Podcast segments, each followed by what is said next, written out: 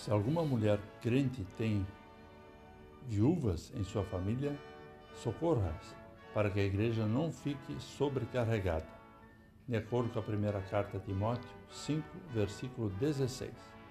Olá, querido amigo da Meditação Diária Castelo Forte 2024, dia 24 de janeiro. Hoje vou ler o texto de Hildo Schlender com o título Bendito Plano de Previdência. A vida no campo e nas cidades modificou-se nos últimos 100 anos.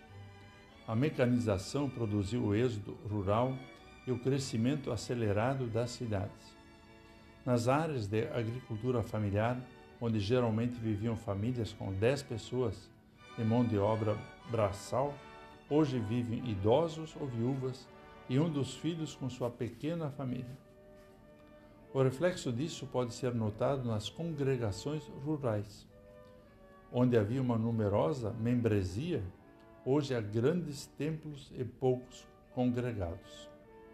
A diferença é que antigamente muitas pessoas idosas precisavam ser mantidas pela igreja e hoje elas estão aposentadas.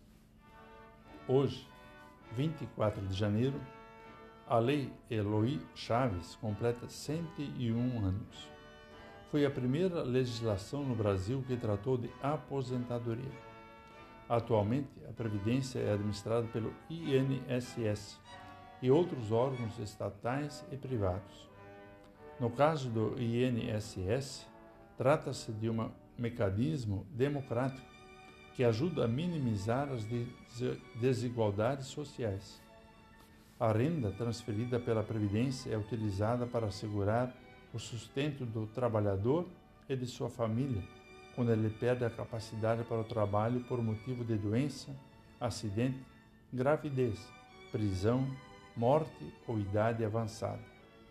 A igreja não é sobrecarregada com as pessoas idosas.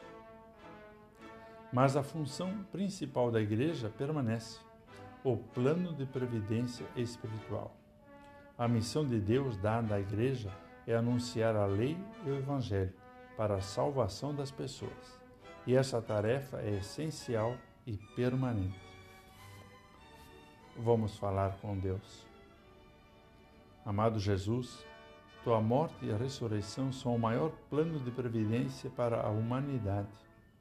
Temos alívio para as nossas cargas na palavra que anuncia o teu amor por nós. Aumenta a nossa fé e o nosso amor. Em teu nome.